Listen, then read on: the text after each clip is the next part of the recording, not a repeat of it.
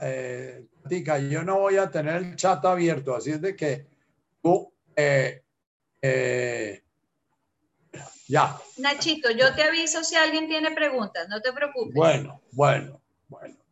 Buenas noches todos, eh, nuevamente en este frío lunes de pandemia. voy a iniciar hoy un poquito ampliando un par de respuestas eh, a las dos preguntas de la vez pasada, aprovechando que la abundancia de preguntas no es mucha, eh, me puedo dar el lujo de, poder como profundizar un poquito respuestas. En, eh, en, en Emilia preguntaba, una de las preguntas que hacía era, esta mente mía no para, pero es ahí se genera todo lo que me lleva a sufrir. Luego, si logro decidir cambiar lo que pienso, ¿puedo cambiar lo que siento? ¿O es al contrario, lo que siento define lo que pienso? Bien. Eh, como decíamos la vez pasada, tratando de explicar NASA, tratando de explicar lo que es como el alma, lo que es el espíritu, lo que es el ego, lo que es el yo para Jesús. Él no utiliza todas las palabras, todas las palabras se las achacan a él, eh, pero eh, eh, la mayoría de veces que aparece la palabra ego o yo o, alma, se refiere a ese, a ese, a ese concepto. Es como el sitio donde todo lo que nos acontece sensorial, emocional y mentalmente eh, se da. Eh, normalmente si estuviéramos iluminados nos daríamos cuenta que esa, la conciencia tiene acceso a ese mundo sensorial, a ese mundo emocional y a ese mundo mental eh, viéndolos todos interactuando. Eh, si nosotros estamos como atentos a lo que nos está haciendo sufrir en un momento determinado, eh, muy posiblemente vamos a identificar un diálogo mental o una serie de imágenes mentales que están en, nuestro, en nuestra manera de ver eh, haciéndonos sentir cosas. Yo me imagino una cosa muy horrorosa, eh, de fea, de que me da asco y entonces puedo sentir asco.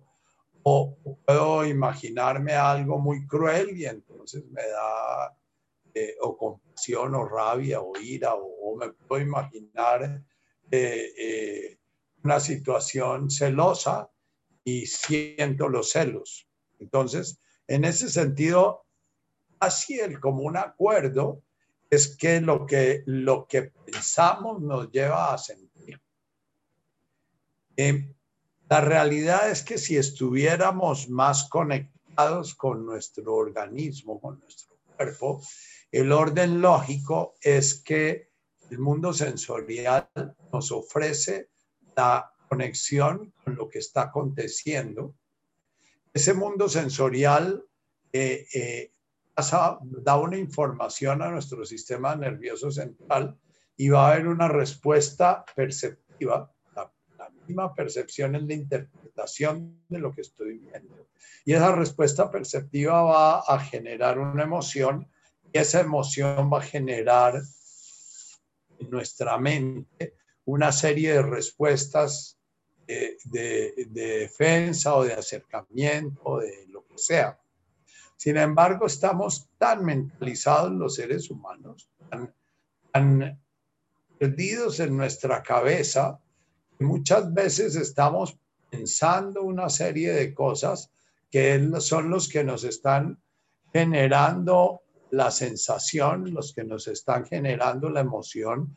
La realidad puede estar siendo completamente descalificada, no, tenida en cuenta para nada. Entonces, la pregunta lleva a una pregunta. Es, cuando yo estoy sufriendo, hay una realidad en este presente determinada que puede explicar este sufrimiento, que puede explicar este dolor, que puede explicar esta angustia, que puede explicar este miedo, que puede explicar esto que estoy sintiendo. O estoy metido en mi cabeza, eh, posiblemente voy en un paseo, camino, camino a la montaña de la vieja, la quebrada la vieja, y viendo un paisaje divino con un aire hermoso y todo, de golpe voy sufriendo porque voy imaginándome que la DIAN me va a cobrar y que no voy a tener con qué pagar y que fue lo que hice ese error y la rabia que me da con el contador porque no fue cuidadoso eh, en la declaración, etc. Es parte del trabajo, es volver a encontrar un orden organísmico. Eh, organísmico es una palabra que nace en la psicología humanista. Se refiere a la respuesta que da un organismo teniendo en cuenta como organismo la mente, la emoción y el cuerpo conectados e interactuando con la realidad. La respuesta organísmica es una respuesta es una respuesta íntegra, responde al todo de la situación presente. Entonces, en la respuesta organísmica, el pensamiento va a coincidir con la emoción y va a coincidir la percepción y las sensaciones que se están dando, y eso nos indica que estamos en presente. Eh, sin embargo, para llegar a ese presente, tenemos que hacer un largo camino de desaprender porque desde que teníamos tres, cuatro años nos llevaron al kinder. En el kinder nos sentaron frente a un tablero y comenzaron a enseñarnos a poner toda nuestra organismidad, toda nuestro, nuestra capacidad de percibir y sentir al servicio de la mente. Esa es la educación que recibimos nosotros pasamos ya a los seis años muchas veces cuatro o seis horas frente a un estímulo intelectual, o sea, una realidad que mente tiene que interpretarla. Cuando yo estoy oyendo una conferencia como esta, o estoy recibiendo una clase de aritmética en mi computador en el homeschool, estoy aprendiendo a saltarme la realidad y pasar de un concepto un concepto, o sea, a crear una mente que comunica a una mente una descripción de la realidad.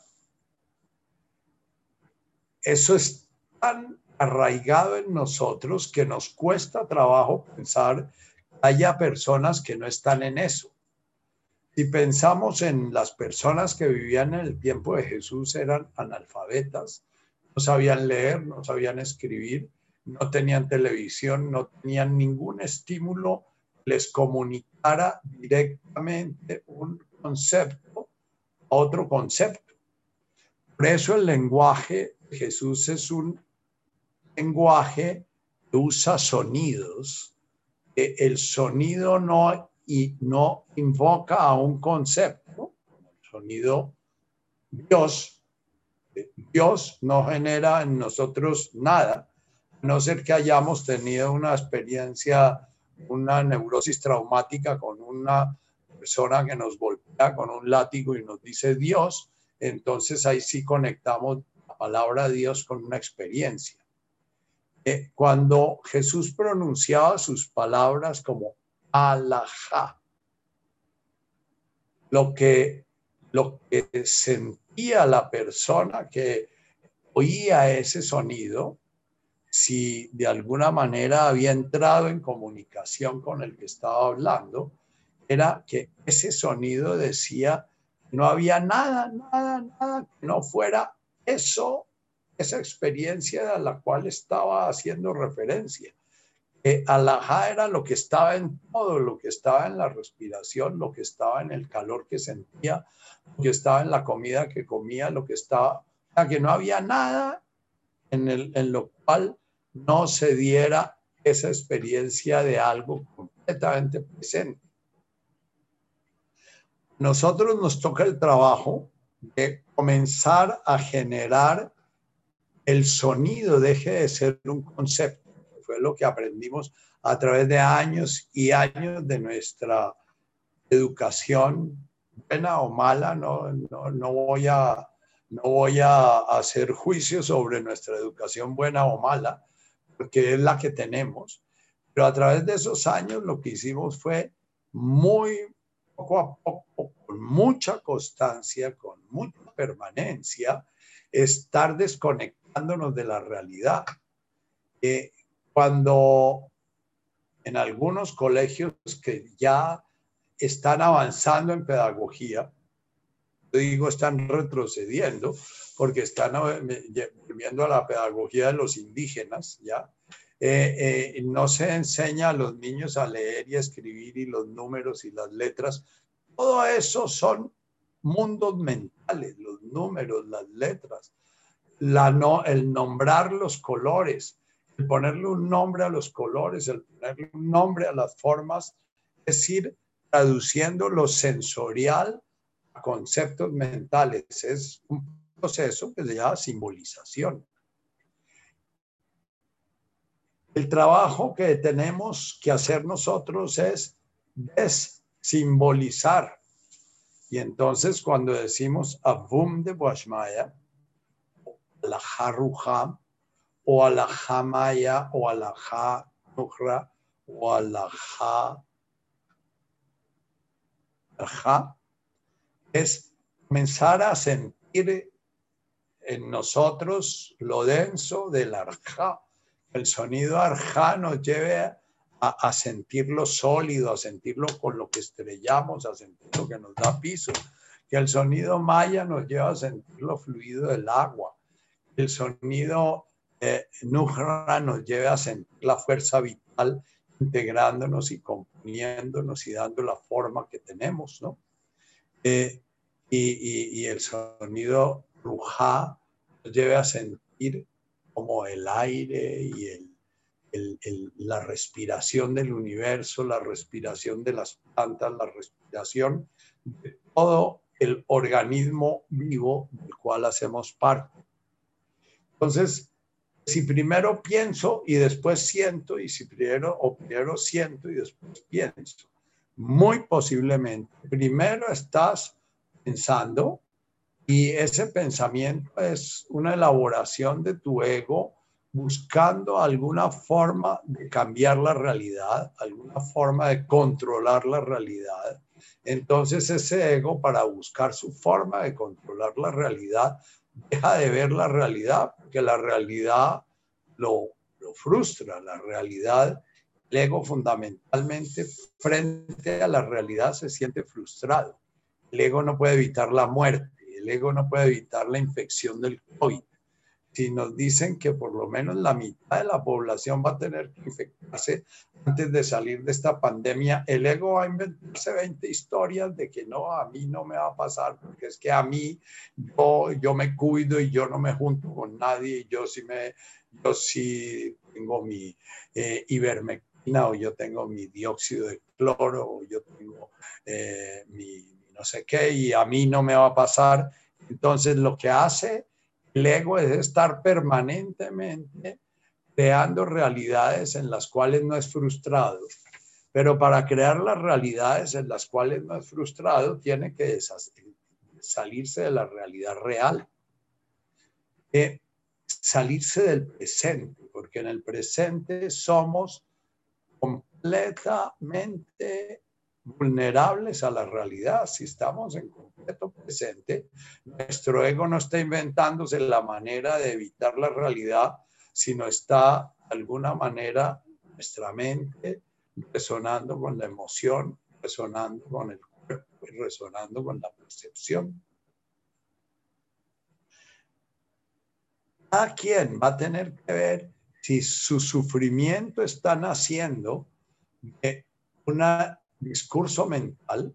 Eh, Richard tiene, entre otras que no se me olvide, que este miércoles ya inicia el taller de Richard a las 7 de la noche para que se conecte. Eh, eh, la, la, la, invitación la tienen ustedes en su, imagino que invitación le, Y, perdón, la tatica, estás ahí para decirnos cómo les va a llegar la información, el, el link para... Sí, Nachito, eh, la gente que ya se inscribió recibió automáticamente un correo con el link. Igual ah. después al grupo de meditación vamos a pasar una, un recordatorio en donde también está el link para que se conecten por ahí. Bueno. Bueno, bueno, perfecto. Gracias. Entonces, eh, eh, Richard eh, pone la realidad psíquica compuesta por una mandala en la cual en el centro está la realidad y alrededor están las descripciones de la realidad. Las descripciones de la realidad las divide en una imagen que tengo yo de mí mismo, una imagen que tengo de la realidad, una imagen que tengo del pasado y una imagen que tengo del futuro. Todas las imágenes no son reales, son la imagen es tan real como el mapa de Colombia que, tienen los niños colgado en, la pared cuando aprenden geografía. ¿ah? E, esa es una imagen de la realidad. E, entonces nosotros vivimos en esas imágenes de la realidad Pocas veces pasamos a lo que Richard llama en el centro de la mandala el ahora sensorial, el ahora organísmico, el ahora en donde los ojos ven, los oídos oyen, la piel siente y el organismo está inmerso dentro de ese gran organismo que es la realidad. En esos momentos, muy posiblemente ustedes no se dan cuenta que están iluminados, porque en esos momentos su mente está callada. Entonces, poco la, la pregunta, la inquietud de Alfonso, ¿no? Es que cuando estoy meditando, entonces me viene la idea de que no estoy iluminado y que entonces un día podré estar iluminado, pero que es que por ahora no estoy iluminado entonces me hace sufrir el sentirme no iluminado. Iluminado o no iluminado son imágenes de la realidad, son juicios sobre lo que me está aconteciendo, son creaciones mentales sobre lo que me está aconteciendo. En el momento en que logramos que la mente se ponga al servicio todo el mundo sensorial, ya, ya sea emoción, ya sea sensación perceptiva de cualquier orden, ¿ah? en ese momento estamos iluminados, porque en ese momento nuestra mente ya entró en la realidad y dejó de, entrar, de andar en los mundos, los mundos mentales. Ahora, Alfonso, lo eh, esto lo sabes tú de sobra, pero lo digo para el grupo lo que llaman iluminación algunos advaitas y lo que llaman los budistas iluminación o el despertar, eh, es algo que se da constantemente en nuestras vidas, pero estamos tan, tan distantes de nuestra conciencia que ni siquiera notamos que, notamos que estamos despiertos. Es como cuando estamos en el sueño profundo, que estamos iluminados, pero nosotros no nos damos cuenta que estamos iluminados. Entonces, parte de lo que, lo que se trata, todo camino de oración, todo camino de despertar, es comenzar a estarnos recordando, es un recordar, es un, en, en, el, en, la mística del Medio Oriente se llama un sik, es recuerde, sikar en, en la mística eh, sufi es eh, frases que se dicen y se dicen y se dicen para recordar, para recordar que, ya estamos despiertos, pero que, nos olvida. Y en el momento en que estamos meditando y en un momento determinado decimos no estoy iluminado, es porque en ese momento nuestra mente tomó el mando y reemplazó la realidad que estábamos viviendo sensorial o, emocional o lo que fuera, o la sencilla esencia respiratoria. Y, arrancamos el, devenir mental, que es el que, en ese sentido, y podemos decir que el pensamiento genera sufrimiento. Sin embargo, nuestro cuerpo, nuestro organismo tiene memorias. Nuestro cuerpo recuerda cosas. Y tenemos una gran parte de nuestra vida que está perdida para nuestra conciencia racional consciente, perdida para nuestra capacidad de decir, ah, yo estoy teniendo miedo porque estoy recordando que a la medianoche, de cuando tenía un año, eh, eh, me desperté llorando, lloré y lloré y nadie atendió mi llamado y sentí una angustia feroz y esa angustia es la que estoy sintiendo ahorita.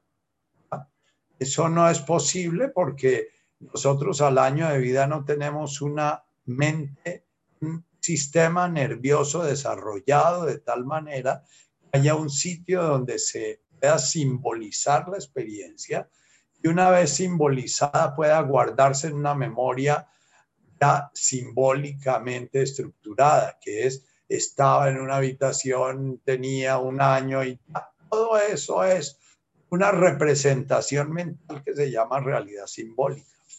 ¿Ya? Entonces, en un momento determinado de mi vida puede venirme como una burbuja de memoria somática, ¿ya? que accede a la conciencia y inmediatamente la mente, el, el ego que no sabe qué es lo que le está llegando, que no sabe hacer su interpretación en ese momento, el ego crea un discurso mental y crea una serie de imágenes mentales para explicar lo que estoy sintiendo. Entonces puede que me sienta muy angustiado, no sé qué. Y entonces en principio eh, comienzo a reflexionar, ¿serán los impuestos? ¿Será que vi que eh, de golpe se moría mamá con el COVID? ¿O será, qué sé yo, no? Eh, lo que yo invito es que cuando aparecen esos estados organísmicos, yo estoy muy bien y ¡fua! me viene un bajonazo, y que siento que la vida es dura y difícil y que cómo es de, es de difícil vivir, ¿no? ¿Ya? Y no sé ni siquiera por qué yo a veces amanezco y, y, cuando estoy saliendo de mi primera entrada al baño, siento que la vida es dura y difícil y que ojalá la muerte venga a, redimirme de este trabajo tan pesado, ¿no? Y, y, me pregunto, pero ¿cuál es el trabajo tan pesado si estoy muy bien, estoy en un sitio cómodo, estoy muy sano, a mis 76 años estoy más sano que, en toda la vida de juventud y de, y de vida madura adulto maduro y, estoy en una situación eh, completamente, eh, podría decir, eh, envidiable. ¿De dónde salen estas burbujas me hacen sentir ese peso? en ese caso, yo lo que busco es sentarme inmediatamente, respirar y a respirar lo que estoy sintiendo y no tratar de interpretar, buscar causas y efectos, nada. Sencillamente ver qué está aconteciendo ahí, cuáles son las sensaciones que crearon como, esa, como ese universo de, aflicción, como ese universo de pesadumbre, ¿no? y, y sencillamente ver la pesadumbre en mi cuerpo la pesadumbre en mi respiración, la pesadumbre, las imágenes mentales que van apareciendo con la mayor, mayor cuidado de que sea una asociación libre, de que, de que, que yo no esté buscando causas para explicar lo que siento, sino que vengan las imágenes que vengan, ¿no? Y, y, y, las imágenes las interpreto como si fuera un lenguaje onírico, las interpreto como si fueran sueños. Digo, bueno, que venga, y de golpe me viene una imagen de estar matando a alguien, de golpe me viene una imagen de un ridículo profundo que hice a los 12 años y siento el escalofrío de ese ridículo. de golpe me viene una imagen de desolación a los siete años, pero eso no explica lo que estoy sintiendo. Cuando explico lo que estoy sintiendo a través de lo que pienso, vuelvo a generar la disociación. Cuando no explico lo que estoy sintiendo, sino me permito presenciarlo, digamos que en la mandala de Richard me pongo en el ahora, estoy viendo las imágenes de mí, las imágenes de la realidad, las imágenes que me vienen del pasado, las imágenes que estoy proyectando al futuro, estoy viendo todos esos, ese universo de, elaboraciones mentales. Eh, mantengo, me mantengo firme en, en el puro presente. En, la segunda frase del Padre Nuestro hay una referencia a eso, es cada shimoch. El, lo sagrado es muy, es inherente a la realidad para el pueblo eh, eh, eh, del, del medio este de Jesús sagrado, por eso la palabra de Boash, Maya. Todo lo que se manifiesta está manifestando lo sagrado. Y entonces cuando, eh, cuando yo invoco Netkadach Shimoch, estoy precisamente haciendo ese vacío. Es, yo siento mi aflicción, siento mi perturbación, siento mi confusión y sencillamente permito que eso esté ahí presente y vaya como aclarándose, vaya como el agua turbia que la deja uno quieta. Entonces, que ese vacío se vaya generando, todo ese ruido, y al mismo tiempo estoy invocando lo sagrado que hay ahí. Lo sagrado hay en esas tinieblas, lo sagrado hay en esa confusión, lo sagrado hay en ese inicio. En, la mística hebrea, la creación del mundo no es un relato histórico bonito, sino es un relato experiencial. Y, y, cuando hablan de la creación del mundo, hablan de la creación de cada alma, de cada ser humano, que al principio es pura confusión, la luz y la tiniebla están completamente, no hay luz, no hay tiniebla, no hay sonido, no hay no hay silencio, no hay... Poco a poco se va comenzando a generar el sonido, el silencio, la luz, la oscuridad. La tierra se diferencia del agua. La tierra, ese es el proceso de maduración, ese es el proceso en el cual el napsa, esa alma o ese, esa sustancia que está de alguna manera movida por la divinidad, en la la divinidad está viviendo su aventura y su juego escondidas, ¿ya? Yo veo un poquito la creación es como eso, ¿no? Dios jugando escondidas eh, eh, consigo mismo, entonces se esconde en cada uno de nosotros y, y, cada uno de nosotros está Dios buscando encontrarse y en cada uno de nosotros está Dios buscando que nos encontremos. Eso se llama la gracia. Eso se llama en, el lenguaje que estamos usando del de, arameo es hogma, la sabiduría sagrada, está como empujando en ese juego entre la madre y el hijo. Ah, el, niñito se esconde y la madre lo busca, pero la madre no lo puede buscar explícitamente porque si no eh, eh, se dañaría el juego. La madre tiene que jugar a que no lo encuentra, la madre tiene que estar como buscando por donde, donde no está y entonces el niñito está ahí sintiendo una angustia porque siente que, lo, que quiere que lo encuentren, pero al mismo tiempo quiere que no lo encuentren. Ustedes todos han jugado con sus hijitos y los han tenido con sus sobrinos, han jugado a la escondida, ¿no? Entonces, ese, esa emoción del niñito que no lo encuentren, pero al mismo tiempo la emoción de que lo encuentren. Entonces los niñitos chiquitos, cuando la mamá dura un poquito más de la cuenta, ellos salen allá y dicen, aquí yo estoy, ¿no? Porque sienten la angustia de que la mamá se les va a perder porque no los encuentra. Eh, digamos que en eso es a lo que se refiere Jesús de si no os hacéis como niños, no entraréis en el reino.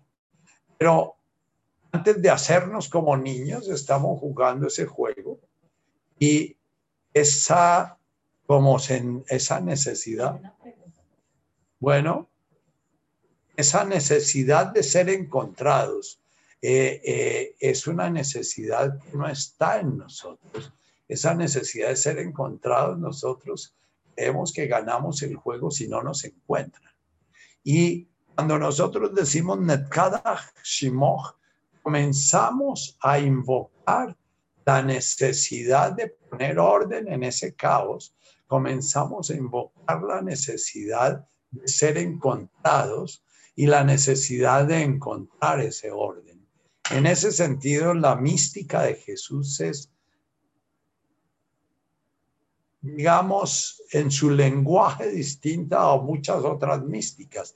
En su esencia es igual a todas las místicas. La mística Advaita es una conciencia tratando de verse a sí misma en su manifestación.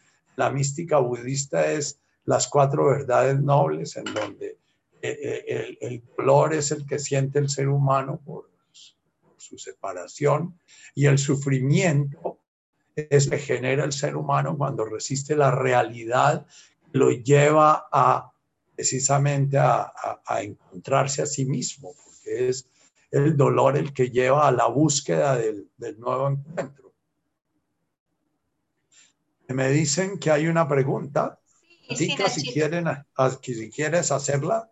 Eh, mm, sí, te la hago y me avisa si, si le pedimos a John Suárez que active su micrófono o si así es suficiente. Le escribió, las enfermedades son parte de este sentir, las enfermedades se pueden curar, entre comillas, al reconocer esas realidades que están profundamente enquistadas. Perfecto. Eh, no me le abras el micrófono porque voy a hablar, pues, porque voy a tocar el tema del video que cura el COVID y, el tema de las, de las vibraciones y esas cosas eh, eh, alrededor de la enfermedad.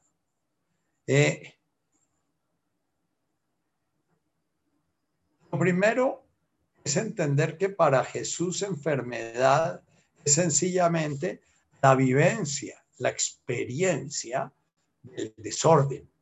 Experiencia, el NAFSA es un universo en el cual todavía no ha habido la diferenciación necesaria y, eh, eh, y esa falta de diferenciación genera el caos. El caos es la enfermedad, el caos es el demonio, el caos es el mal, el caos es ya, pero es ese mismo caos, esa enfermedad, lo que ella genera, lo que empuja en ese juego de escondites a tratar de salir del escondite. El niñito se está congelando en su escondite.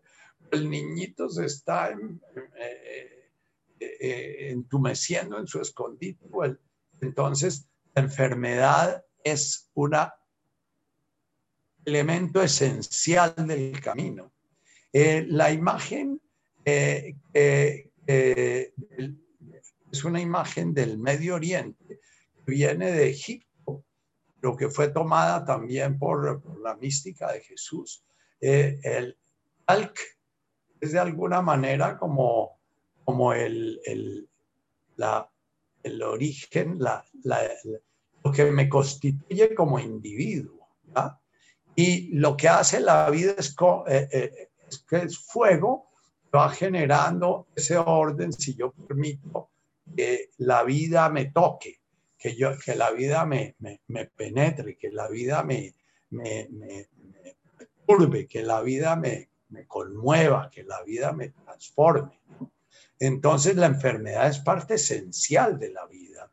La enfermedad, eh, Jesús en uno de sus textos le pregunta, bueno, ¿por qué este personaje tiene esta enfermedad? Y, y Jesús responde en una forma muy, para que la gloria de Dios se manifieste.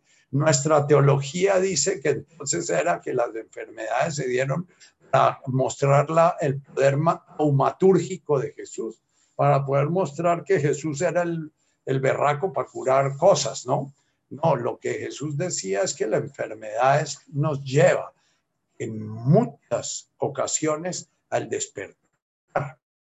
Y parte del sentido de este COVID, de esta enfermedad de la humanidad, es una llamada muy fuerte de el creador de la divinidad a una cultura que se ha adormecido profundamente y, entonces que está diciéndole, mire, quísquese, ¿no? Entonces, eh, puedo decir que en mi vida personal yo fui muy enfermo, en mi vida personal.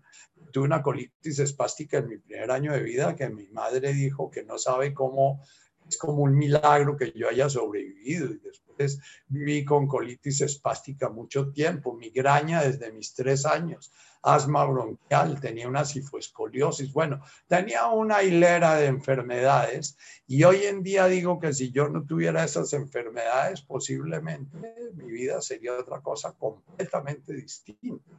Fue ese permanente motor del dolor, de la frustración, el sentirme limitado, el sentir, ese ego mío fue permanentemente cascado con la señal de que usted no es el que manda en su vida y usted no es el que define su vida.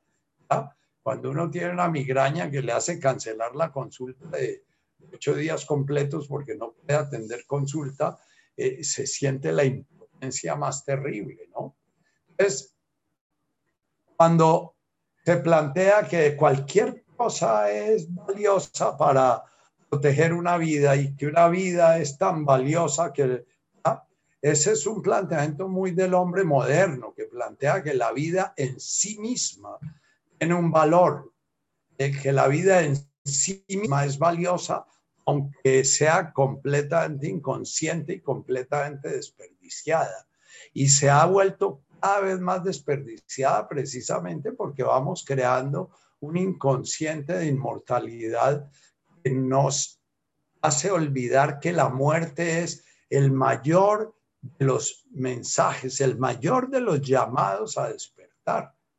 Eh, eso es visto en todas las religiones con imágenes arquetípicas como el juicio final, las imágenes arquetípicas como el apocalipsis, las imágenes arquetípicas pero lo que nos recuerdan es que esto es un espaciecito. En nuestro Padre Nuestro se menciona con una movida de cabeza. Lachlan, Almin, Amén. Terminamos nuestro Padre Nuestro. Lachlan es desde que nací hasta que me muero. Lachlan, Desde que inspiré hasta que expiré, desde que me enfermé hasta que sané, desde que sané hasta que me enfermé, desde que la enseñanza de Jesús nos habla de un universo moviéndose permanentemente y un día para ellos puede ser perfectamente una vida. Una vida es lo que se da en un espacio de conciencia. Es la enfermedad, de alguna manera, es un camino. Hay un libro escrito por un alemán que se llama La enfermedad como camino. Este es un alemán psicólogo, entonces usa la enfermedad como camino para encontrarse a sí mismo psicológico. Entonces él dice que si yo estaba muy triste y me prohibí la tristeza y porque la tristeza eh, estaba prohibida, entonces hacía asma bronquial y si eh, mi, alma, mi asma me llevaba a, a, expresar mi tristeza prohibida y entonces si yo reconozco eso, yo voy a poder encontrar mi tristeza reprimida y voy a poder actuar mi tristeza, que es mucho más sana que un ataque de asma para que mamá se quede al lado mío.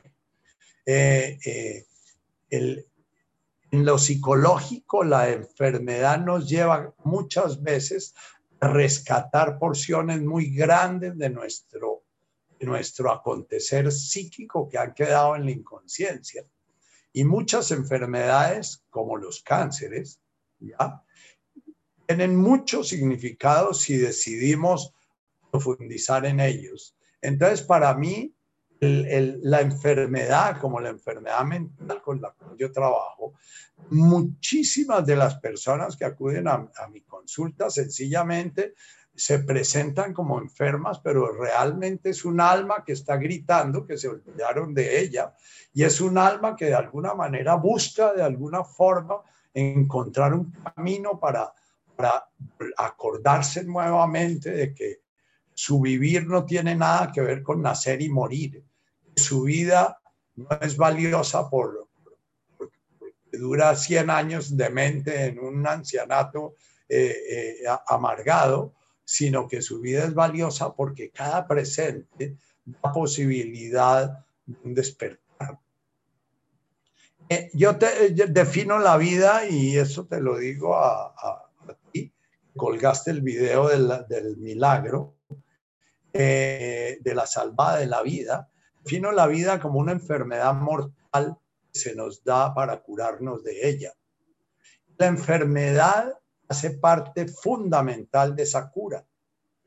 en la visión de, el NAFSA, de una parte de la conciencia, ha encarnado dentro de un universo eh, eh, muy caótico, dentro de un universo que cuya función es ir encontrando su orden y que ese caos, eh, Jesús no habla de karma, pero usa frases semejantes. Jesús muy posiblemente no estuvo en Oriente porque nunca usa palabras de la filosofía oriental, aunque haya muchas hipótesis sobre la formación de Jesús en Oriente, pero Jesús se refiere a el nafsa tiene una tendencia al caos, tiene una tendencia a desintegrarse, como el uranio tiende a, desintegrarse y el radio tiende a desintegrarse y el sodio tiende a desintegrarse. O sea, el nafsa tiene la misma entropía que tiene cualquier elemento de la naturaleza. Que es en ese proceso entrópico de tender a desintegrarse, donde entra ese juego de, es descrito bellamente en, en, en el libro de Oseas, de un Dios que llama a su pueblo, le pide que por favor se acuerde de él y le pide a Oseas que se case con una prostituta para que tenga hijos de esa prostituta, para recordarle a Israel que él es como como esa prostituta que se ha olvidado de... Si leen el libro de Oseas, es un lamento de Yahvé permanente llamando a su pueblo que lo olvida. Esa es la imagen de, esa mística del pueblo hebreo, es la mística de un Dios llamando a esa criatura que lo ha olvidado y la mística una criatura que sufre y sufre sus enfermedades, sus confusiones, su angustia, todo eso, porque no encuentra realmente su ser hasta que comienza a buscar su ser a través precisamente movida por el sufrimiento y el dolor. enfermedad para mí no es un hándicap, enfermedad no es una desventaja, la enfermedad no es algo de lo cual tenemos que desembarazarnos. La enfermedad es algo que nos lleva a la conciencia, es algo que es bueno vivir. Esa medicina moderna en que tienen que curar todo, eh, eh, no importa cuál es el proceso organísmico que se está dando detrás de una enfermedad, eh, curar hasta las enfermedades estéticas, ¿no? Hay muchas, muchas personas modernas que andan yendo donde los cirujanos estéticos porque ya consideran una enfermedad la forma como se manifiestan a nivel físico, su arjá, su, su mundo físico y quieren cambiarlo. Entonces, enfermedad eh, puede ser un camino, el camino psicológico para conocerse uno mismo, para integrarse, y la enfermedad puede ser un, llamado que nos lleva a recordar, nos lleva a Netkada Shimoh, ese caos, de alguna manera en el mismo caos está llamando un orden. En, en, nuestra filosofía se habla del problema del mal, porque vemos la luz y la oscuridad, la salud y la enfermedad como opuestos. Vemos el, el sonido y el silencio como opuestos. Sin embargo, el sonido y el silencio son el origen de la creación. En el principio era el sonido. El sonido era Dios. El sonido estaba en Dios. Y del sonido fueron hechas todas las cosas. Eh, y, sin embargo, se nos dice que tenemos que entrar en el silencio del Nedkadach para poder sentir el llamado del smog, llamado la gracia.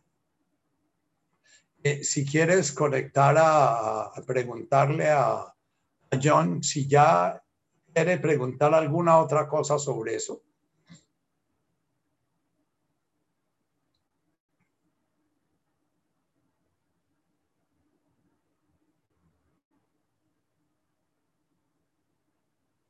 O puedes abrirle si quieres.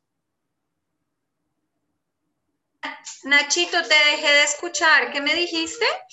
Si quieres preguntarle a John si quedó respuesta su, su pregunta o si quiere o si quiere John dice muchas gracias. John, ¿quieres abrir tu micrófono o ya solo repetir la frase la enfermedad la vida es la enfermedad qué?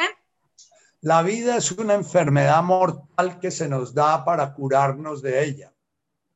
Eh, podemos profundizar un poquito eh, eh, esto tiene que ver con el Koan de la misma luz que ilumina al águila, enseguece al búho. Si enfermamos y somos búhos, nos enseguecemos. Si enfermamos y somos águilas, nos iluminamos. Eh, la enfermedad es energía. La enfermedad es energía en movimiento, en cualquiera de sus formas. Puede ser un cáncer, puede ser un dolor de cabeza, puede ser cualquier forma de enfermedad, es energía en movimiento, ¿no? Eh, eh, para la cosmogonía oriental, ¿ah? esto no es un planteamiento de Jesús porque él no habló ni de reencarnación ni de no reencarnación, él habló sencillamente de un apsa, de un, de un ser en el cual encarna la divinidad a jugar su juego y ese ser puede volverse a reencontrar con la divinidad o ese ser se puede perder en las tinieblas del Sheol. Eh, si ustedes leen los salmos, eh, hay un salmo que de, no recuerdo qué salmo, en que dice, no permitas que me muera porque viviré eternamente en el Sheol. Ellos consideraban que si no lograban el despertar de la conciencia, iban a vivir eternamente en esa confusión que estaban viviendo en el presente. Mejor dicho, para ellos el infierno era seguir vivos por toda la eternidad. Para nosotros eso es el cielo. Entonces eh, nos hacemos intubar y nos hacemos prolongar la vida como sea. Para, para, los israelitas el Sheol era, la, era una imagen así como maluca de qué pasaba cuando uno se moría sin haber entendido de qué se trataba. Entonces, en la cosmogonía oriental hay una cosa que se llama la rueda del samsara. La rueda del samsara es una rueda en la cual eh, el, karma funciona. es karma? Karma es acción y reacción. Cada acción que yo hago lleva a tener una reacción que me lleva a volver a cometer esa acción, que me da una reacción. Si me fumo un cigarrillo, esa acción me lleva a una reacción es necesitar otros dos cigarrillos y si me fumo dos, entonces necesito cuatro. Si hago un millón de dólares, necesito hacer dos millones de dólares y si hago dos, necesito hacer cuatro. Si, si vivo 80 años, inconscientemente quiero vivir 160 años. Si ya arma es algo que lleva a la conciencia manifiesta, a la conciencia a repetirse. Entonces, en, Oriente dicen que cuando uno muere sin haber utilizado la vida para curarse de la vida, entonces el cuerpo mental y el cuerpo emocional permanecen una vez que el cuerpo físico se, eh, se, ha desprendido. Y ese cuerpo mental y ese cuerpo emocional van por ahí en el bardo todos desesperados porque no tienen cómo actuar su karma. Y entonces van y buscan una nueva encarnación y se meten en la nueva encarnación a poder seguir viviendo su karma. El, el parar el karma significa que un día yo me doy cuenta de, ups, uy, lo que decíamos en el grupo anterior, uy, llevo repitiendo mucho tiempo cosas. A mí me viven pasando cosas parecidas todo el tiempo. Eh, eh, esto me parece raro, me dicen muchos pacientes o pacientes, eh, hombres o mujeres, ¿por qué será que yo siempre elijo una pareja parecida a esa, no? Y ya tengo cinco parejas y todas son iguales, ¿no? lo que pasa es que uno se enamora karmáticamente. El enamoramiento es uno de los movimientos en los cuales la atracción karmática está más presente. El karma mueve toda nuestra energía. El karma está, eh, eh, en el karma están las enfermedades que tenemos, en el karma están las, las virtudes que tenemos, en el karma está la inteligencia que tenemos o en el karma está la estupidez que tenemos. Y cada vida va a tener unas circunstancias en la realidad no en la mandala, en la imagen de mí mismo, en el pasado, en el futuro, no en la mente, sino en la realidad. Cada realidad nos está mostrando el karma que tenemos y la posibilidad de quitarle fuerza a ese karma. ¿Cómo se disminuye el karma? El karma se va disminuyendo en la medida en que somos conscientes de lo prisioneros que estamos en algo. Somos conscientes de la prisión que tengo en este tipo de miedos. Si yo tengo un miedo a ser abandonado, a su vez me genera los celos, a su vez me genera una neurosis de control celosa y a su vez me, me genera unas relaciones de pareja tormentosas porque ando siempre eh, eh, no voy a decir groserías. Eh, eh, entonces, el día que yo me doy cuenta que soy prisionero de los celos, que no tiene nada que ver con la pareja con la que estoy, que no tiene nada que ver con la vida sexual de la pareja con la que estoy, que mi pareja puede tener relaciones sexuales con 40 hombres o con ninguno, igual mis celos van a estar ahí y la interpretación que yo voy a dar de la realidad va a ser esa. Entonces, el día que descubro eso, entiendo que esta vida es una enfermedad que se va a acabar, mortal, pero que la tengo que utilizar para curarme precisamente de esa vida, que si no me curo voy a seguir encarnando en hotelos y hotelos y hotelos, o desdémonas o desdémonas, que voy a encarnar en celosos y celosas y, y voy a volver y volver y volver a repetir la misma historia y voy a crear egos muy parecidos que se sienten en su salsa cuando están viviendo en una relación de pareja celotípica. ¿Ah? Entonces, normalmente un celoso se casa con una celada. Entonces, la celada todo el tiempo está siendo celada, pero sin darse cuenta, motiva y eh, actúa de tal manera que genera los celos, aunque sea Santa Teresa de Jesús. Y el, celo, el celoso siempre se casa con ese tipo de persona, le ponen eh, el, cebo. Hay parejas que son más dramáticas todavía, que es el celoso celado que se casa con una celosa celada. Entonces hay la tormenta, es terrible porque eh, tanto el celoso cela y la celosa lo cela y entonces el celoso cuando lo celan se siente muy mal. Ser celado es sentirse mal porque a uno lo celan. El, celoso es una persona que tiene un enorme miedo al abandono y el celado es una persona que tiene una enorme carencia de confianza, no confiaron. Entonces el celado busca parejas que confíen en él y el celoso busca parejas que le garanticen no lo, que no lo van a abandonar. Entonces la necesidad del celoso se encaja con la necesidad del celado para joderse la vida.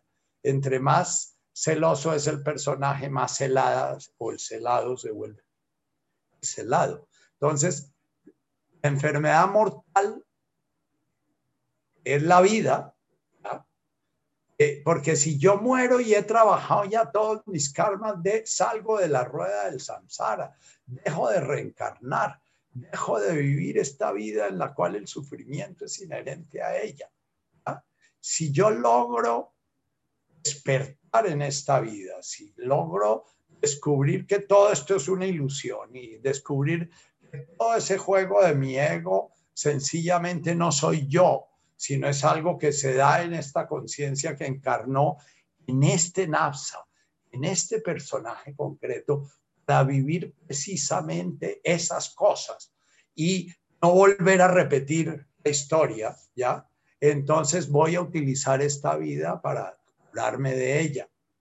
Si la vivo inconscientemente, muy posiblemente profundizo el karma, porque el karma se debilita se profundiza. Si yo soy una persona codiciosa y me vuelvo esclavo de mi dinero y vivo profundamente enajenado en mi dinero, pero me siento exitoso con eso, muy posiblemente la siguiente vida voy a repetir y repetir y repetir y repetir. Y puede que muchos de ustedes me estén diciendo, ay, ¿quién tuviera el karma de, de enajenado en el dinero? Bueno, los que están enajenados en el dinero, parte de la desgracia que tienen es que es un reino débico reinos débicos son reinos que producen mucho bienestar al ego y entonces cuesta mucho trabajo descubrir que es una jaula de oro. Entonces, puedo tener un reino débico de inteligencia, un reino débico de, sexo. Hay personas que tienen una aura sexual, que eso sí, viven enriquecidos y llenos de posibilidades de objetos sexuales y, se sienten muy afortunados y no se dan cuenta que cada vez que actúan más, más, más prisioneros están de eso.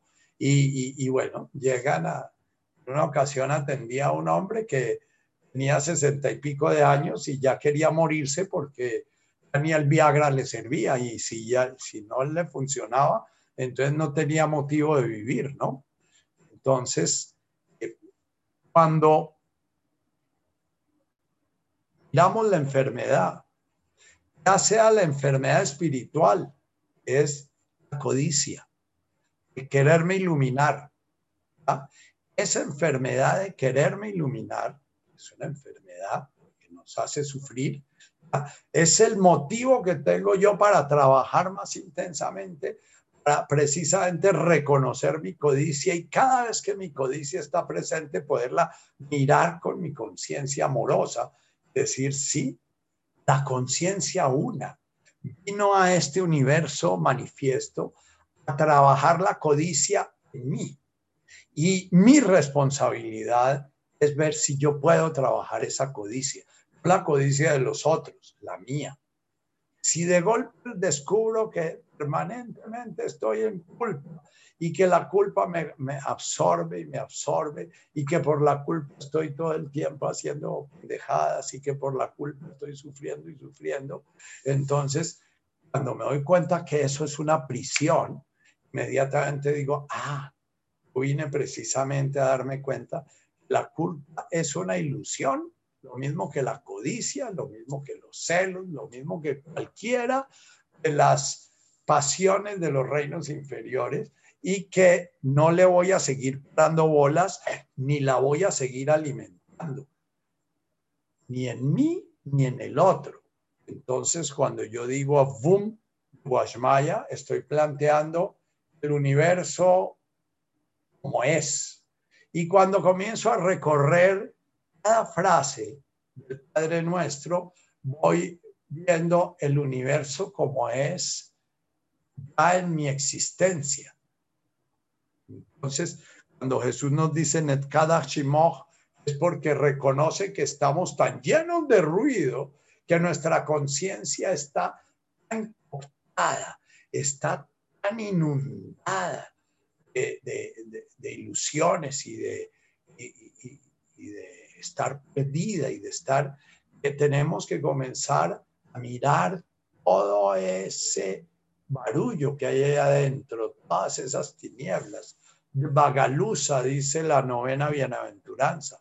Es una cosa como melcochuda, pegajosa, un cuarto lleno de telarañas en la que uno camina y entre más se mueve, más se le pegan telarañas, ¿no? Eso es la palabra que, emplea Jesús para referirse a esa sensación el nafsa cuando comienza a darse cuenta de sus prisiones. Y ahí la, la que propone Jesús es Shmoch, lo pongamos a la luz lo sagrado, lo iluminemos, lo miremos como una manifestación divina.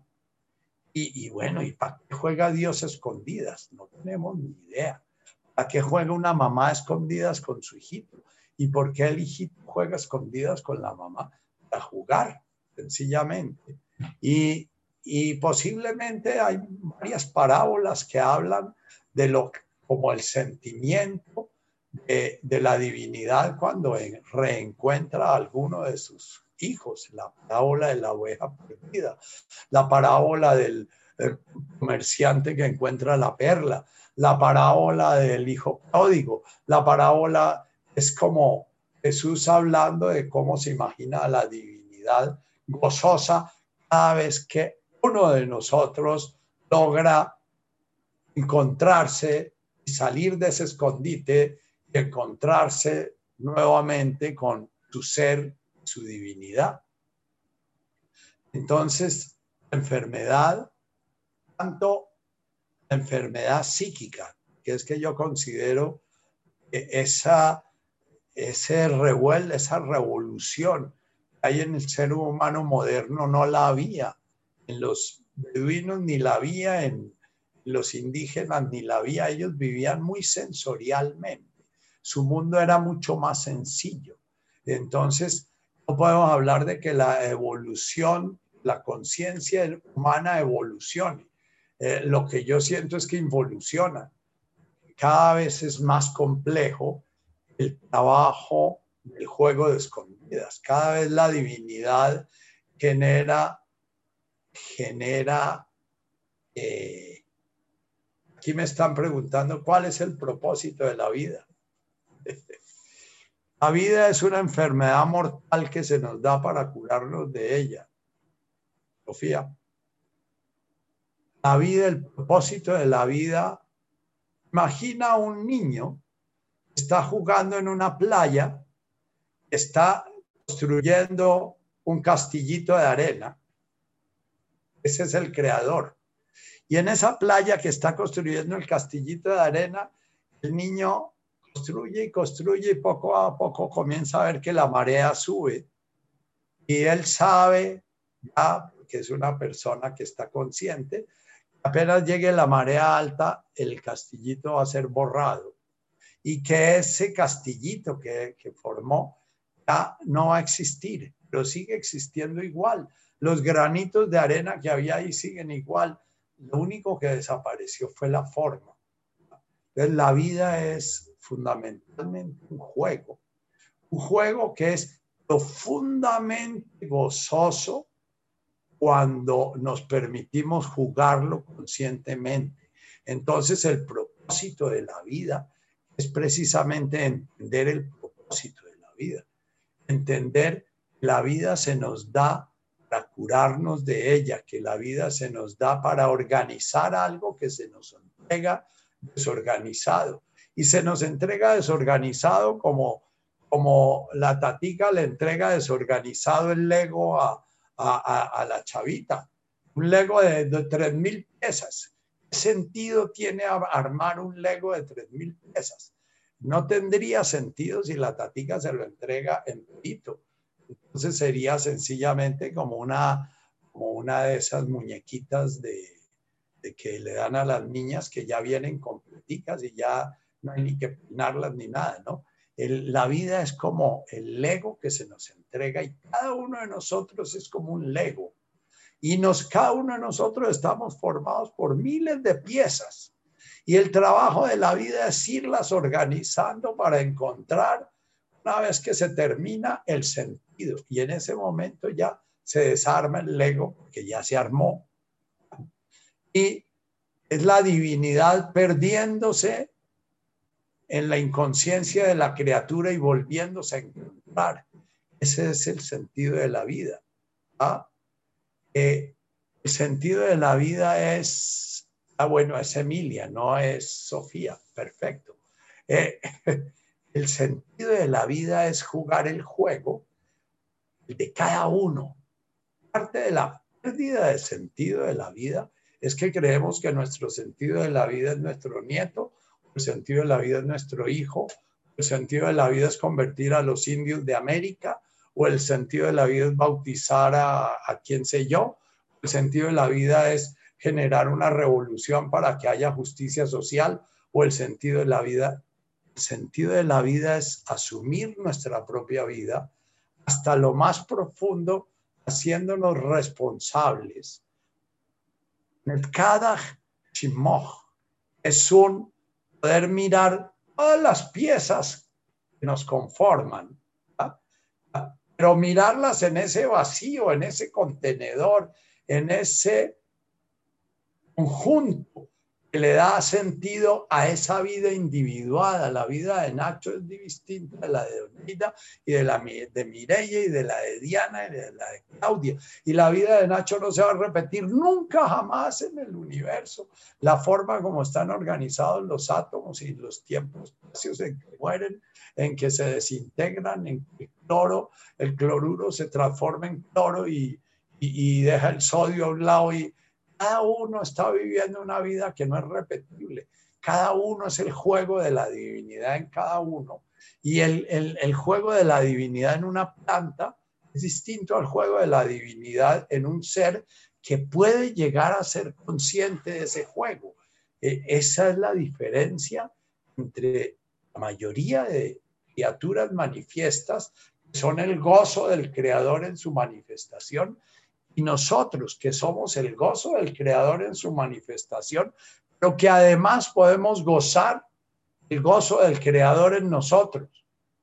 Ese es el sentido de la vida, llegar a la felicidad, llegar a la paz, llegar al gozo, llegar al amor que se dan cuando logramos completar el camino que vinimos a hacer, cuando logramos armar el Lego, cuando logramos que ese sistema planetario, que al principio era un caos, haya generado un sol completamente definido y un Mercurio, Tierra, eh, eh, Venus, eh, Tierra, Marte, Júpiter, Saturno, Urano, Neptuno, Plutón y millones de asteroides girando alrededor de eso, pero ya esos asteroides no están chocándonos, ya esos asteroides ya llegaron a su orden.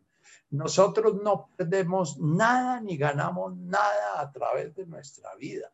Nosotros lo que hacemos es integrar, integrarnos en ese universo que somos, llamado individualidad, e integrar ese universo con el, todo el universo, o sea, ese sistema solar, integrarlo en la, Vía Láctea y la Vía Láctea, integrarla con las otras eh, eh, galaxias y etcétera. En el infinito de formas, la física cuántica se encuentra con problemas que tiene que resolver en fórmulas matemáticas como el infinito de la materia, el infinito de la diversidad. Nunca van a terminarse las diversidades, son infinitas. Eso en nuestro lenguaje matemático no es posible. No puede haber un infinito de chiquito, ni un infinito de grande, ni un infinito de diverso. Eh, sin embargo, lo hay.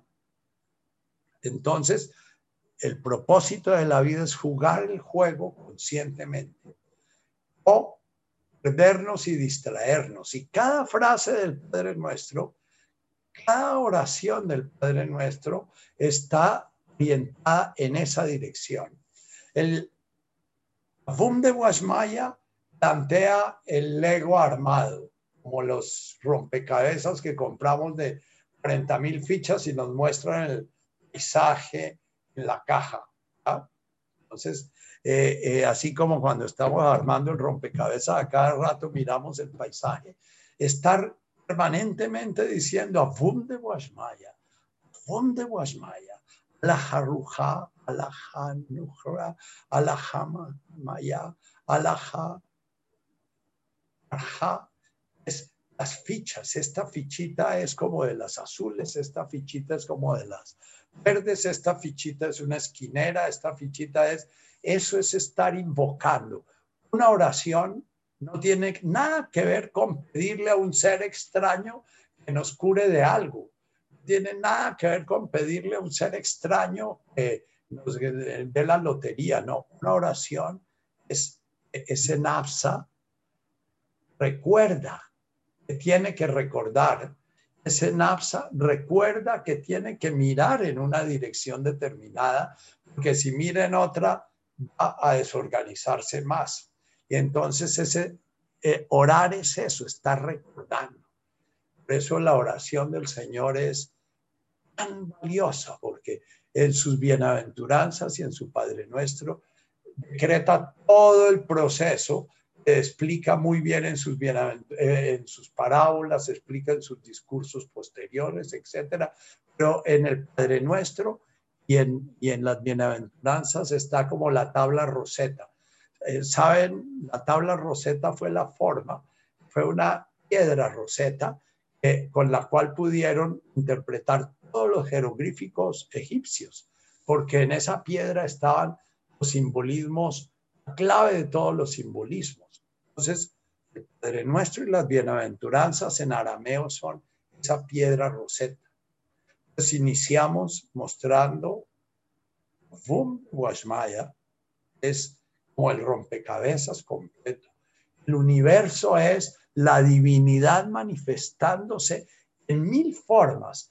Y cada una de esas formas es tan sagrada, tan sagrada como el universo completo. Una de esas formas,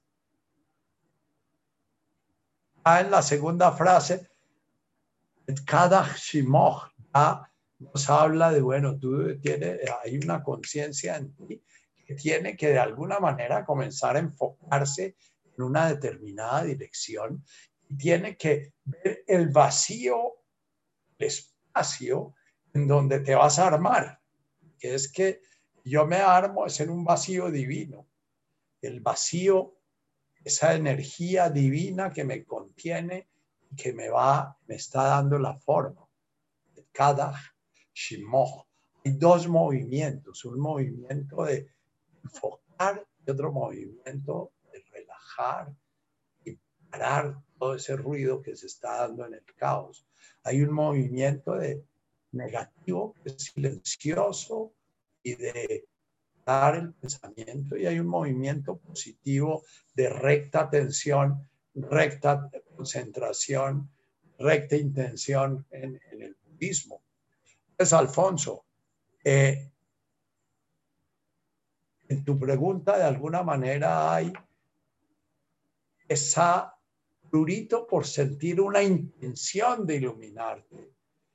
Lo primero que tienes que ver es la intención a dónde apunta. Y cada vez que ves la intención, es tu inquietud por iluminarte, entonces ver a dónde está apuntando esa, esa intención, es lo que, lo que esa intención está buscando, es lo que esa intención y la medida en que vas descubriendo que esa intención nosotros los seres humanos posmodernos clarísimamente está orientada en función de crear un yo distinto, diferente, alrededor del cual gira todo el universo, es más inteligente o más bruto o más bonito o más feo o más atractivo o más repulsivo o más algo.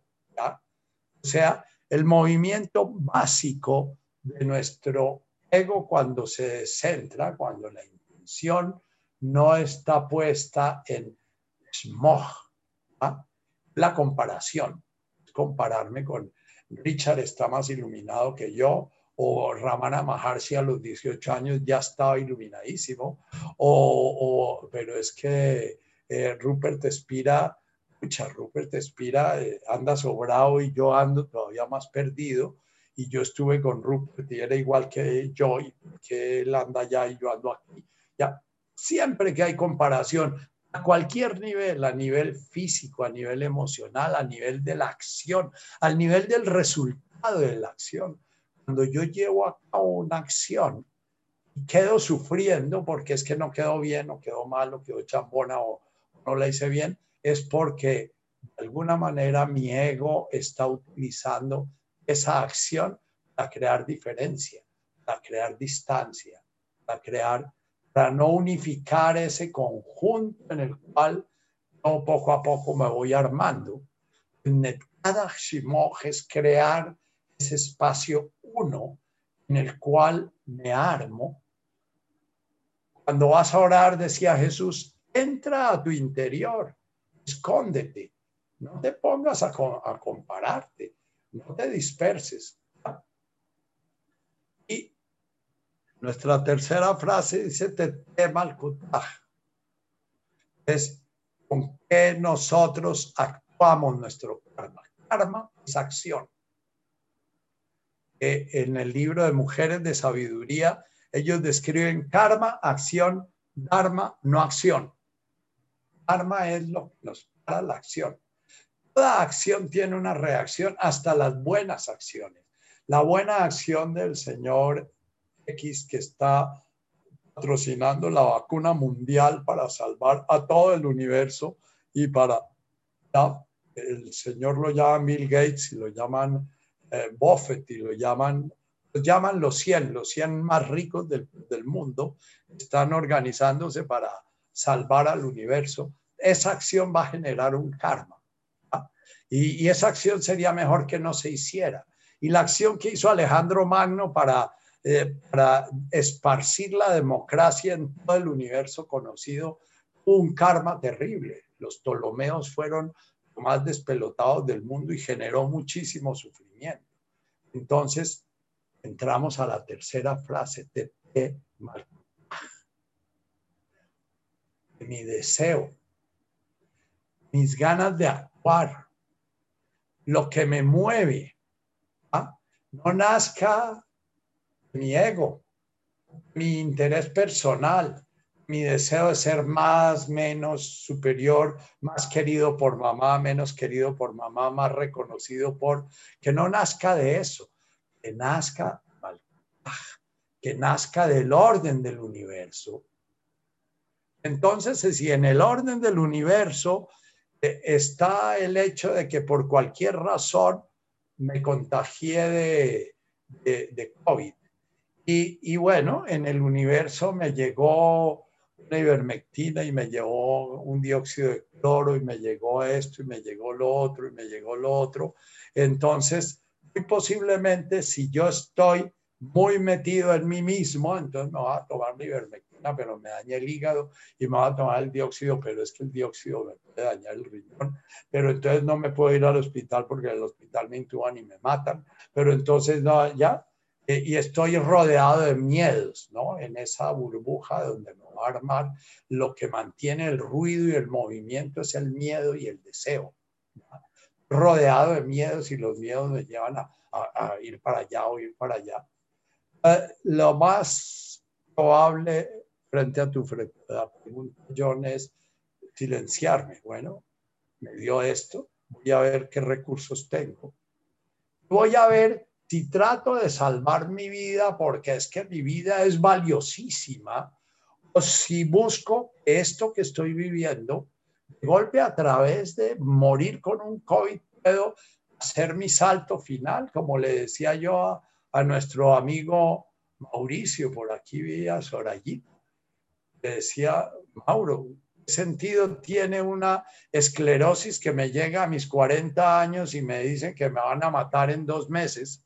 Decía, puede que sea el chance que te da la vida de dar un salto a, a ser guardo ya muchísimo más liberado, muchísimo más sano. que esa enfermedad que te da, y, y sabes, Sorayita, que ustedes dos la vivieron con mucho dolor, pero poco a poco ustedes dos fueron abriéndose esa enfermedad y esa enfermedad transformó a ti y transformó a Mauricio. Y Mauricio muere a los dos meses de diagnosticarle la enfermedad y me imagino todo el mundo diciendo, pero ¿por qué no le dan ivermectina y por qué no le dan esto y por qué no le dan lo otro y por qué no le proporcionan?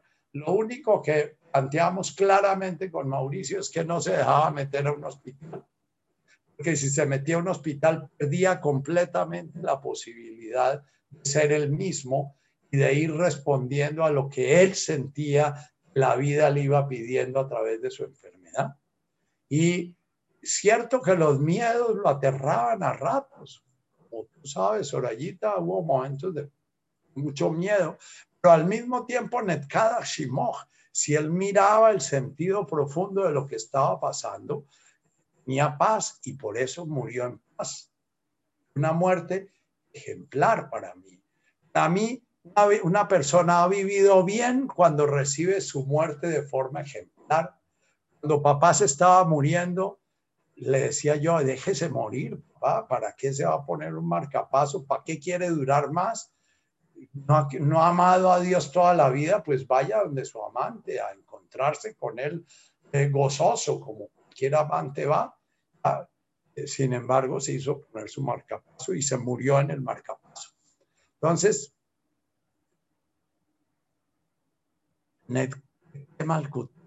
es yo pueda dejar de ser tan atraído por mi yo, ese personaje que creé separado, distinto, diferente, inteligente, bruto, importante, que va a dejar huella, que no va a dejar huella, deje de ser llamado, que pueda ser llamado por el orden del universo, ese orden que mantiene los átomos en su sitio, ese orden que crea esos virus tan maravillosos como el COVID, que eso parece que hubiera sido creado por una inteligencia superestructurada, ese, ese orden que crea los agujeros negros que tragan galaxias completas y ese orden que crea nuevas estrellas, nuevos planetas y nuevas formas de vida. ¿eh?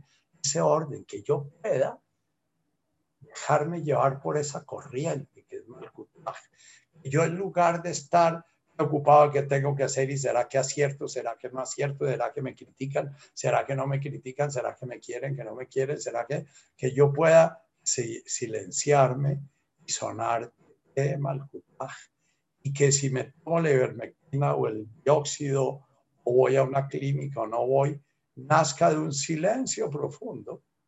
Que si de alguna manera ese silencio me llevó a morir de COVID, pueda morir sereno, como murió el Mauro. En eso yo considero que Mauro fue para mí un maestro.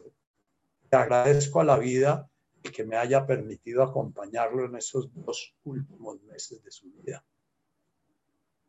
Entonces, la enfermedad, la codicia, Alfonso, la confusión y la tormenta mental y emocional, todos, todos son criaturas manifestándose en este universo divino que de alguna manera se nos dan para integrarnos o para desintegrarnos. Si nos desintegramos más, el sufrimiento se va a hacer mayor y mayor. Si nos integramos más, cada vez nos vamos acercando más al gozo, la felicidad. Esa felicidad que todo el tiempo nombramos y nombramos y cada vez es más arisca. A la paz interior. La angustia es precisamente el conflicto de nuestras partes internas. Nuestro yo es en pelea sabiduría, el poder decir, esto es claro para mí, porque el orden del universo es este. Weihum, Maskan y Baruch, Honi Maya. ¿Cuál es realmente el resultado de Lemaskan y Baruch? Sentarse a respirar y afincarse en la respiración y profundizar en la respiración. Al es lograr estar empapado, movido por, integrado en, iluminado por el orden del universo manifiesto. al Asmaya. Es la bendición de la primera y la bendición de la novena bienaventuranza. La octava bienaventuranza. de rep metul genuta Bienaventurado aquel que es desgarrado en su interior, que siente en su interior esas fuerzas que se a nivel físico, a nivel emocional, a nivel mental. Eh, eh, John, Ramana Maharshi murió de un cáncer terrible, el Karmapa murió de tres cánceres, eh, Trumpa murió de un cáncer hepático, Suzuki murió de un cáncer hepático. Eh, eh, normalmente estas personas tan trabajadas interiormente hacen un tipo de cáncer de páncreas o hepático, que es un cáncer que está en su plejo solar. El cuerpo no, no logra contener, no logra contener y entonces, aunque a nivel psíquico, a nivel emocional, están ya completamente despiertos, eh, eh, su cuerpo es lo que se nos dio para dejarlo tirado, eh, de alguna manera absorbe todo lo que no, aguantan sus, sus tensiones internas. Arobindo hizo un delirio, Arobindo quiso ir más allá de muchos iluminados y él quiso iluminar su cuerpo. Y él creyó que lo había logrado y, y en eso se refundió Arobindo por eso madre no se quería dejar enterrar eh, y dio la orden de que no la enterraran porque ella creó que gracias al trabajo de Arobindo, las células de su cuerpo no iban a morir porque ya su cuerpo ya estaba divinizado, iba a volverse un cuerpo eterno. Eh, esa es una fantasía que de alguna manera hace parte de nuestra inmadurez. Integrar el cuerpo como algo desechable, el cuerpo es algo que se nos da para vivir lo que vivimos a vivir, pero no es para cuidarlo y estarlo cuidando y cuidando y cuidando y cuidando y dedicar nuestra vida a renunciar al amor, renunciar a todo por temor a, que de golpe nos pasa esto o lo otro o lo otro. Ahora, es un camino largo, no es un camino fácil, no es un camino el llegar uno a aceptar la enfermedad yo puedo decir que me sané de mi migraña cuando después de 50 años de vivir una migraña desde mis cuatro años, comencé a intuir era aceptarla. Comencé a intuir era sentir esa migraña y no maldecir, no sentir que tenía que correr por el mejoral, correr por la, el remedio que me la quitara, sino poderme quedar ahí a ver qué es lo que ella me traía y nunca supe lo que me trajo. Yo creo que me abrió a la compasión, es lo que yo creo. Pero no puedo decir la migraña me abrió a la compasión, yo creo. Sivianaj Sivianaj es como un torbellino de amor que envuelve todo lo que va encontrando. Nehuey es Después de que hemos recorrido el Netkadach Shimoch, el de Temalkutach, y que tenemos en cuenta nuestro, nuestro de Boashmaya como nuestro ser, se va a comenzar a dar Joisipianah. Todo va a ser envuelto por ese deseo uno, el deseo integrado de la criatura con el creador, el deseo el sibianaj lo tiene la abeja, lo tiene la hormiga, la lombriz. El sibianaj lo tienen las plantas, lo tienen los animales, porque ellos no tuvieron una posibilidad de crear una imagen de sí mismos y salirse de ese orden. Sencillamente ellos, cada uno de esos seres manifiestos, está integrado a ese orden y tiene un sentido en ese orden. Hasta nuestro amigo COVID, no tenemos que mirarlo como si fuera una porquería ese COVID, es una cosa sagrada ese COVID, ¿ya? Y, y, nos ha llevado a reflexionar mucho y gracias a ese COVID estamos reunidos aquí 46 personas, si no estaríamos 6, 7, 8 personas allá en el consultorio raneando delicioso, comiendo maní y haciendo galletas, pero nunca se podría de alguna manera la riqueza de este sevianaje. Hay un torbellino que va integrándonos de afuera para adentro y de adentro para afuera, Ana de Boasmaya. Todo el universo yo percibo, todo el universo en el cual estoy inmerso, incluyendo todas las cosas que no conozco, incluyendo todas las cosas que no puedo coger ni tocar ni nada. Baraja. Baraja es todo lo que está cerquita de mí, todo lo que toco. para, para Jesús la identidad no era una persona separada. La identidad era la persona rodeada de sus cercanos y la persona rodeada de las cosas que lo rodeaban, lo que hacía y todas esas cosas.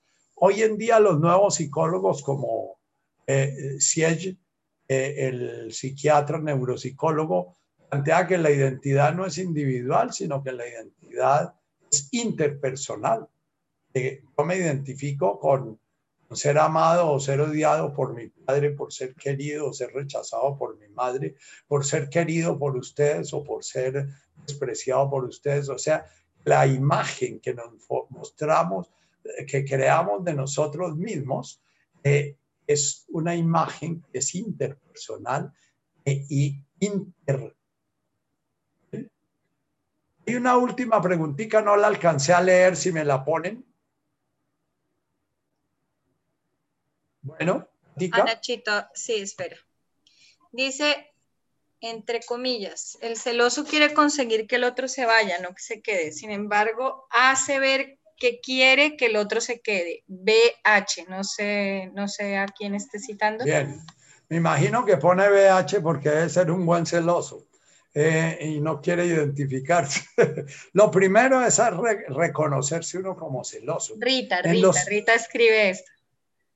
Bien, el celoso es una persona que tiene una de las emociones más primales que tiene el ser humano que tienen muchos animales. En los animales hace parte el malcutaj. Cuando un león le tira diente a los otros leones chiquitos que quieren enseñarle a sus hembras, eh, es porque hace parte de un malcutaj, hace parte de un orden. En el ser humano no lo hace porque haga parte de un orden. En el ser humano lo hace porque, eh, porque está defendiendo esa imagen de sí mismo separada, diferente y distinta. Eh, eh, eh, Rita, los dos temores básicos sobre los cuales el ego se construye son el miedo a ser devorado y el miedo a ser abandonado. El celoso, por un lado, se siente devorado y quiere deshacerse de, ese, de esa prisión en que se encuentra. el celoso mata, ¿ya? Pero el celoso al mismo tiempo está con pánico de ser abandonado. Y entonces cuando ha matado se pega un tiro porque siente que no puede vivir sin el, sin, sin el amado, ¿ya? Esa es la historia de Otelo y de todos los celosos. Entonces, en el celoso sí hay un movimiento de rechazo al otro, porque se siente prisionero y atrapado, y al mismo tiempo hay un movimiento de, de tratar de tragarse al otro, porque se siente eh, eh, se siente eh, abandonado. hay una serie bastante truculenta que se llama El Bazar de, el incendio del bazar o algo así, con, unos, con unos personajes celotípicos así absolutos mostraban eso, ¿no? Cómo querían matar, pero si mataban se quedaban sin su presa, entonces no mataban, pero entonces torturaban, etcétera. El celoso muy patológico tortura a su amada porque siente que tiene que asegurar la prisión de ella a él. Entonces, los celos son una emoción de un karma muy, muy y mal. En, la, en la cosmogonía oriental se habla de los sankaras. Los sankaras son se dice que hay karmas muy suavecitos, que son karmas que se trabajan muy fácil, pero hay, que son como un cuchillo pasando por encima de una mantequilla que deja una huella, borrar esa huella es muy fácil. Pero hay unos karmas que son muy profundos, que son como un cincel grabando en la piedra, se gastan vidas enteras eh, limpiándolos. Eh, los celos yo los considero un karma Eh, y los celos mueven guerras y los, los celos movieron la batalla de Troya y los celos, los, los celos son uno de los motivos de mayor, mayor causa de sufrimiento entre los seres humanos. Es entre las emociones vistas por los budistas, es una emoción de dioses, de los dioses celosos, de los asuras. Eh, eh, pero es una emoción muy primitiva, por eso es tan corporal, tan física. El celoso siente lo desgarran por dentro cuando el celo lo, lo, muerde, ¿no? Y, y, para un celoso es imposible creer que se deje de vivir esa mordida, pero yo les puedo decir que sí se puede dejar de vivir esa mordida, sí se puede vivir en paz con la pareja con la que vive uno, porque se puede trabajar la prisión de los celos. Cuando no se trabaja, la relación de pareja es una cárcel en que ni contigo ni sin ti, contigo porque me matas y sin ti porque me muero. Bien, se nos acabó el tiempo. Yo quería eh, teóricamente acortar un poquito el tiempo, aunque por ahí ya me protestaron algunos por querer acortar el tiempo. Entonces, los que, los que les quede cortico el tiempo pueden irse tranquilos. Vamos a hacer una meditacióncita de Vamos a hacer una meditacióncita con nuestro Padre Nuestro, que pocas veces meditamos en él. Entonces, cierra tus ojos. Respira profundamente, inicialmente, con conciencia de tu respirar y haciendo conciencia de que tú puedes controlar ese respirar. Es profundizarlo, acortarlo, volverlo más rápido, menos rápido.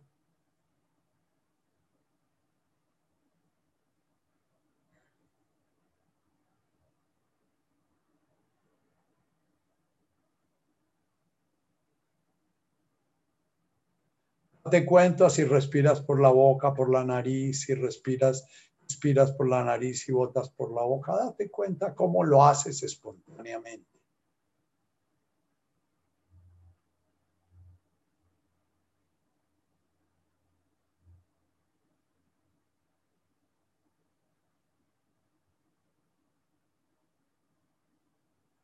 Ahora, poco a poco, comienza a pronunciar ese sonido cuando expiras alajá, cuando expiras ruja. Y mete bien en ese par de sonidos, alajá, no hay nada que no sea esa divinidad manifestándose. Ruja, esta respiración que estoy respirando es manifestación divina.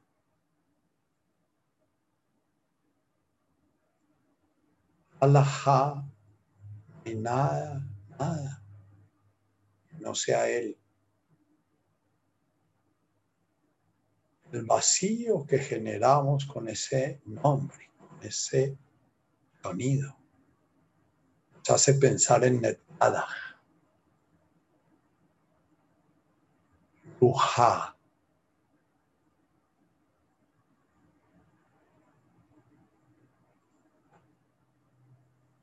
Siente al inspirar a la ja, al expirar ruja, esa como burbuja, ese territorio del espacio creado que llamas tú, llamas yo. Mira en ese territorio relaciones, pasado, tu futuro, tus pensamientos, tus seres queridos, tus propiedades, lo que te enorgullece, lo que te avergüenza. Todo hace parte de ese metkada, esa como gran burbuja del espacio creado, ha sido responsabilizada por la conciencia divina algo que llamas yo.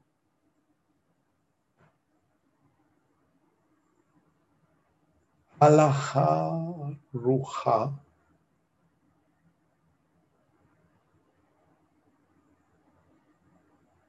A veces puedes cambiar los sonidos por Avum,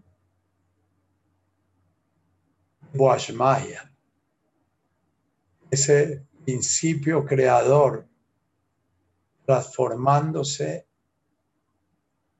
en creación. Entonces mira esa burbuja y mira al creador manifestándose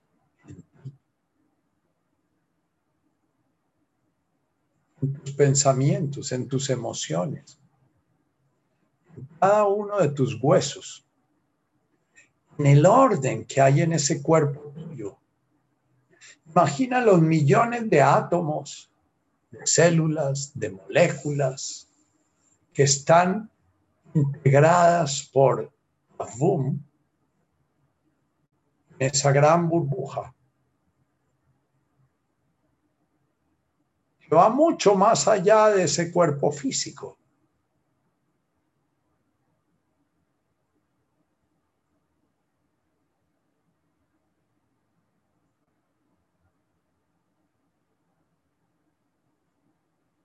Permítete en la expiración decir Netkadach. Siente como un gran mentarrón suave, amoroso, pero fuerte toma todas esas univers, un, ese universo de cosas diversas tú llamas tú y de alguna manera las mueve, genera un movimiento armónico en todas ellas. Netkadach. al mismo tiempo contempla el espacio en donde esa danza se da.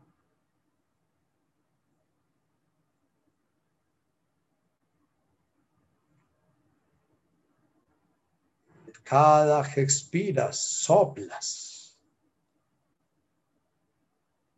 en ese universo y ahora comienzas en la inspiración a invocar Shimoch Shmoch Washmaya,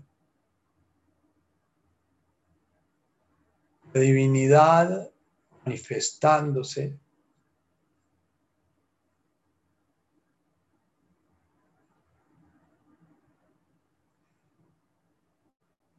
permitiéndote un ejercicio de fantasía, imagina que toda esa multiplicidad de objetos que forman esa burbuja que llamas, llamas Rita o Neida, o Claudia, o Ivonne, o Nacho, o la tatuca.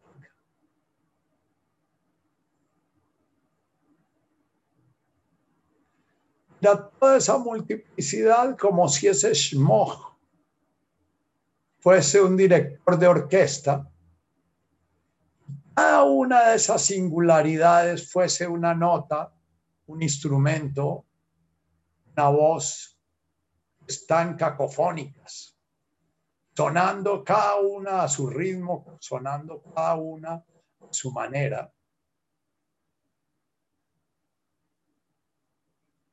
Distínguelas. Una notica es tu madre, otra notica es tu hijo, otra notica es el carro que te pone pereque, otra notica es el dedo gordo que te está en este momento produciendo rasquiña. Eso son una multiplicidad. Va pasando por tu conciencia esa multiplicidad. No las fijes, sencillamente imagina.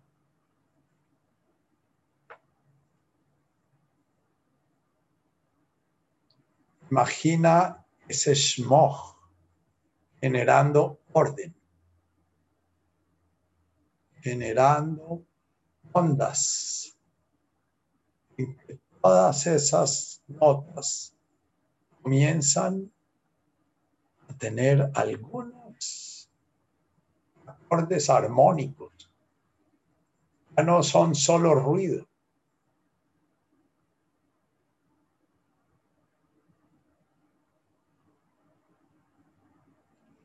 Sigue bien conectada en Netkada. En el Netkada salga del centro y sea como un soplido creando todo ese universo. El Shmoch entrando en ese espacio, generando armonías.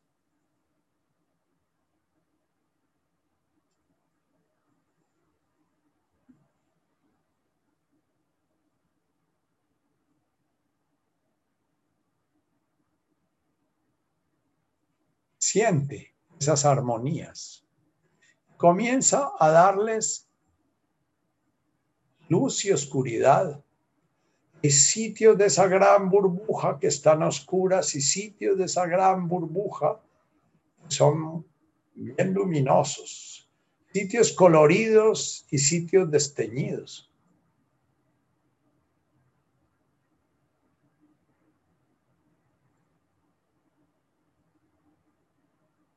Imagina cada soplas. Eres como un prisma en el smog genera todos los colores. El sonido y el color comienzan a tocar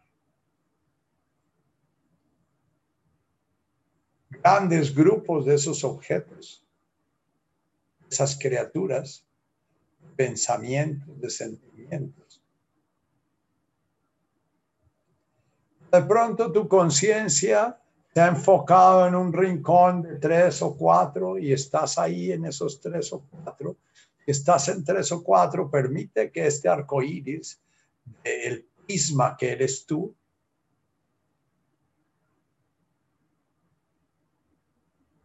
la luz una entra en ti y esa misma luz se vuelve colores.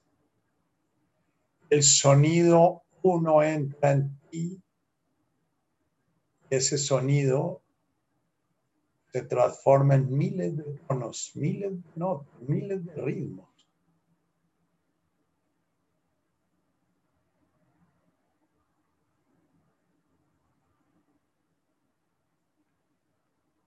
Comienza a permitirte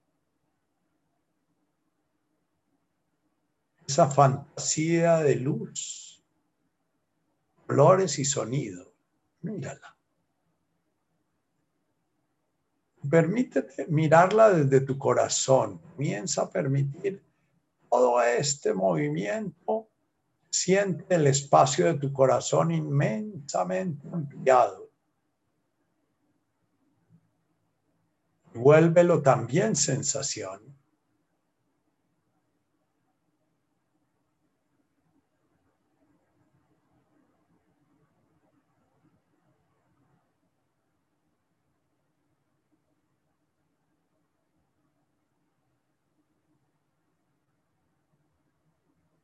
Y esa gran burbuja que es como un sistema solar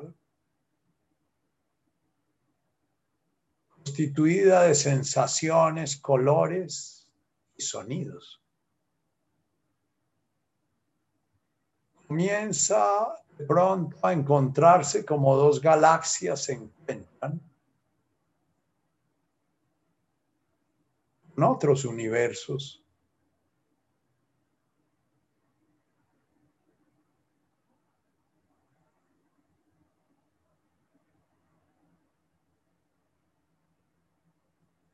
Y vas descubriendo cómo esa gran burbuja que creamos al comienzo realmente no existe. Permite que se expanda, que conciencia abarque el infinito de color, luz y sensación.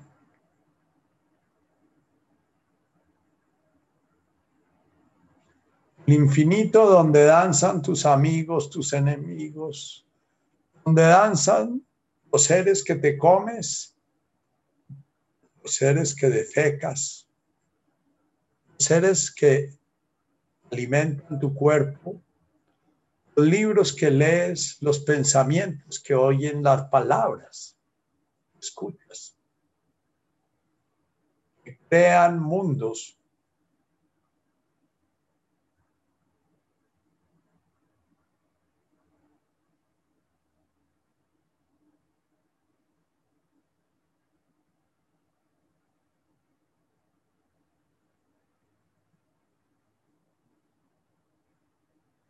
Y vamos a terminar cantando la alabanza con que se cierra el Padre Nuestro. Es por tanto este enorme jardín, este universo de colores, de sonidos, de ya, este universo manifestándose en un orden reconozco como orden divino, Malkutaj, Tul Belaje Malkutaj, Wahaila Watesbuchta. En este torbellino concreto,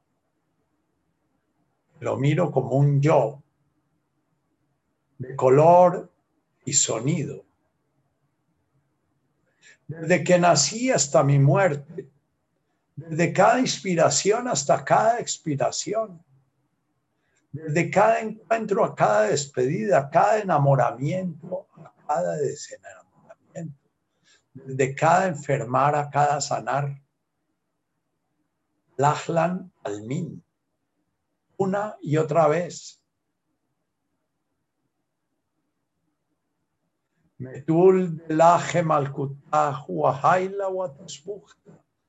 Ahlan Almin. Amén.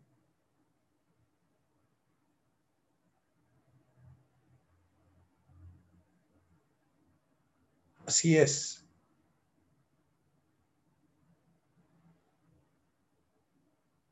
Siente en tu corazón esa plenitud. Amén. Así es fuera del tiempo, fuera del espacio. Así es. Siempre ha sido y siempre será. Pero hoy me estoy asomando yo a eso.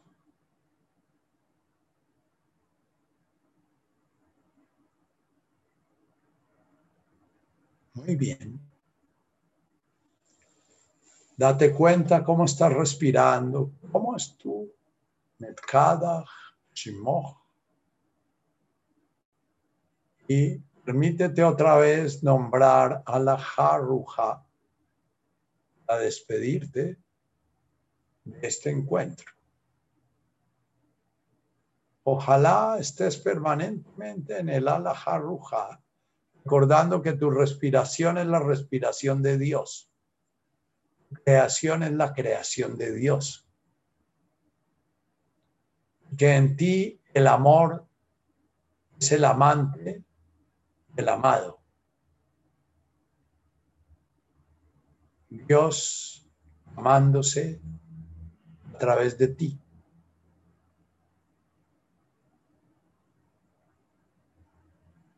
Bueno, despedimos.